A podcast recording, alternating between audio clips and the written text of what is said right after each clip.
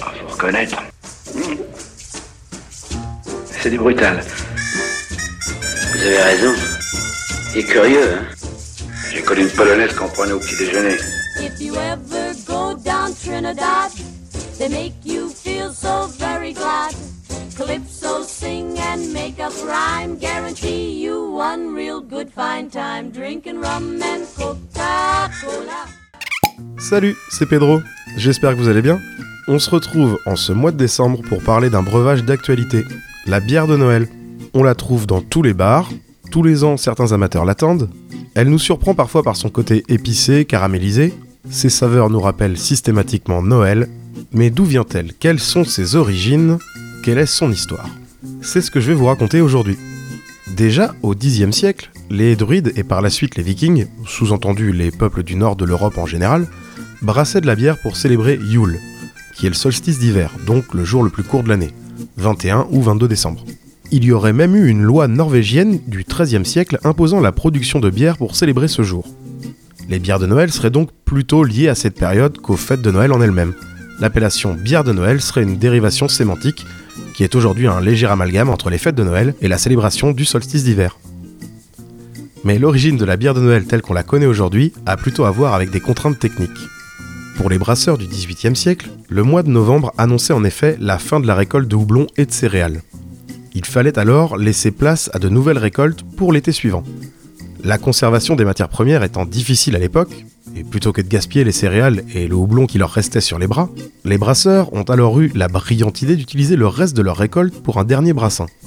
La bière de Noël était née. On l'appelait encore à l'époque la bière d'octobre.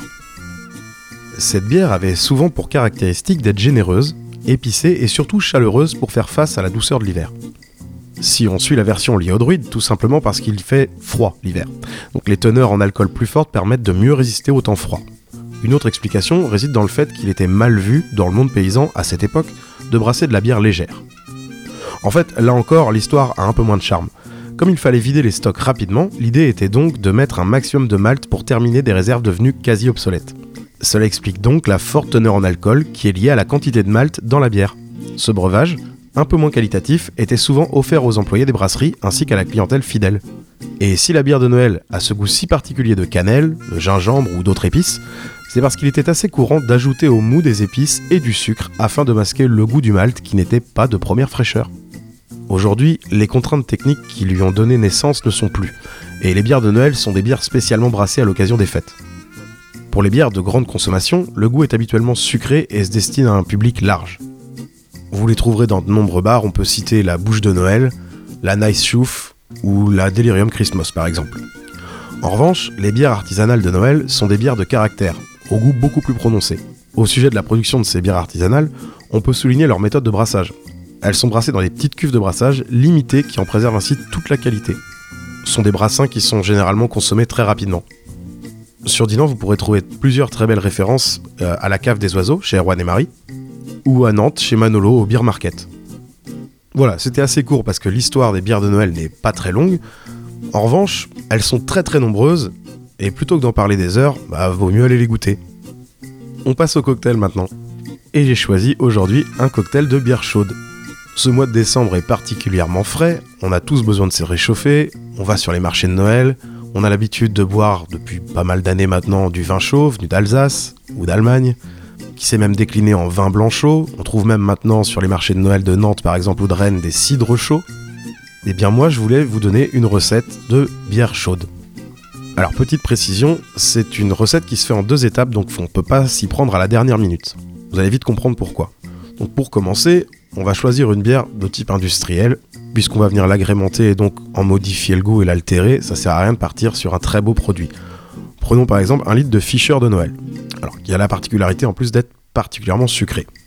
Donc vous prenez une bouteille d'un litre de Fischer de Noël, il vous faudra également 100 g de sucre, 100 ml ou 100 g d'eau, de la cannelle, le zeste d'un citron jaune, un clou de girofle, une fève de tonka, de la cardamome verte, du gingembre frais. Vous allez d'abord devoir réaliser un sirop. C'est pour ça qu'on a 100 g d'eau, 100 g de sucre. Vous les mettez tous les deux dans une casserole et vous portez à ébullition. Une fois que tout le sucre est bien dissous dans l'eau et que ça commence légèrement à buller, vous avez un sirop. Il faut retirer du feu, sinon bah, vous allez terminer avec un caramel. Ensuite, en dehors du feu, vous allez parfumer ce sirop chaud en y ajoutant le zeste de citron, une pincée de cannelle, un clou de girofle, la fève de tonka juste râpée, une capsule de cardamome éclatée et une pointe de gingembre frais râpé. Vous allez laisser ce sirop infuser pendant quelques heures à température. Vous le couvrez pour éviter qu'il y ait des moucherons ou des saletés qui viennent dedans. Puis vous allez le filtrer, donc au moyen d'une petite passoire ou d'un chinois. Seconde étape maintenant, juste avant la dégustation, vous allez chauffer le sirop dans la casserole. Et quand il commence à monter un petit peu en température, vous ajoutez la bière et vous arrêtez la cuisson juste avant l'ébullition. Vous servez aussitôt. Alors, c'est assez riche, je vous le cache pas, par contre vous verrez, c'est vraiment délicieux. Et pour ceux qui voudraient faire ça en soirée et rendre le cocktail encore plus attrayant, bah, je vous propose de le flamber au triple sec. Donc pour un verre, vous allez prendre une mesure de triple sec, donc de 4 centilitres. Vous pouvez la mettre dans, le, dans la petite timbale du shaker par exemple. Vous faites bien attention à vos doigts et vous venez flamber sans chauffer le triple sec avant pour qu'il garde vraiment tous ses arômes. Vous venez le flamber en surface et vous versez le contenu juste sur le cocktail. Ah, ça fait son petit effet visuel et puis je vous cache pas que ça rajoute un peu de chaleur. Je vous souhaite une très bonne dégustation, un joyeux Noël. On se quitte en musique avec les Regals et Alexis HK qui chantent La révolte des reines. Et on se retrouve dans 15 jours. Eh, salut mes quatre reines préférées. Êtes-vous harnachées? La tournée va commencer. Le ciel est si limpide en cette belle nuit de Noël. Et il est temps pour nous de nous envoler dans le ciel. Ne traînons pas trop si nous ne voulons pas être bloqués par des nuages en cavale ou des aurores boréales. Justement, Père Noël, on rigole, on déconne, mais on papotait entre reines et y a un truc qui nous chiffonne. Est-ce qu'on pourrait parler de conventions salariales, de retraite, de congés payés et de prestations sociales?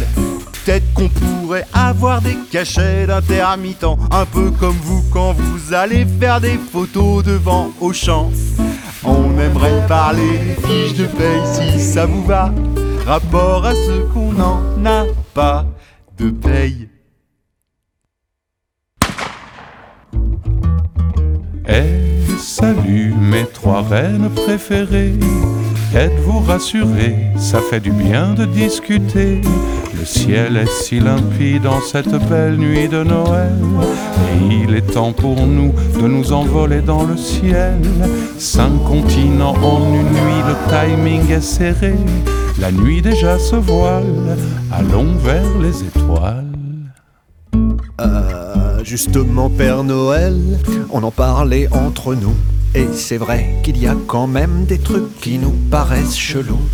Je dois dire qu'on vous soupçonne de ne pas avoir de morale ou d'être à la solde de grosses multinationales. Moi, ce qui me fout les glandes, c'est la qualité des cadeaux. Tout ce qui est fabriqué en Thaïlande me semble pas super réglo. On aimerait donner aux enfants des choses faites, si ça vous va, par des travailleurs qui n'en sont pas des enfants. Eh, salut mes deux reines préférées? Est-ce que ça va rentrer dans vos cervelles de cervidés Que le ciel est limpide en cette belle nuit de Noël? Et qu'il est temps pour nous de nous envoler dans le ciel? Maniez-vous de décoller si vous ne voulez pas? Être transformé en boulette Ikea Euh, ben vas-y toi. Non, non, vas-y, je t'en prie. Non, non, moi je fais la guitare. Mais euh, j'ai pas de cravate. Moi non plus. Eh ben, on, on tire au sort. Ok, plouf plouf, c'est toi qui y va. Allez, vas-y. C'est-à-dire, Père Noël, qu'après moult discussions, ce serait bien qu'on ait un peu de considération. Notre costume est naze, on est à poil, c'est dégradant. Alors ben, qu'à la base, on est quand même des reines volants. Y a bien une ville et une pizza qui portent notre nom, mais ça ne suffit pas à redorer notre blason. On aimerait que les enfants vous appellent, sauf si ça vous gêne, le Père Noël avec ses reines. Si ça vous va. Oh, raté. Bon Eh bien, je conduis Je veux bien, oui. La la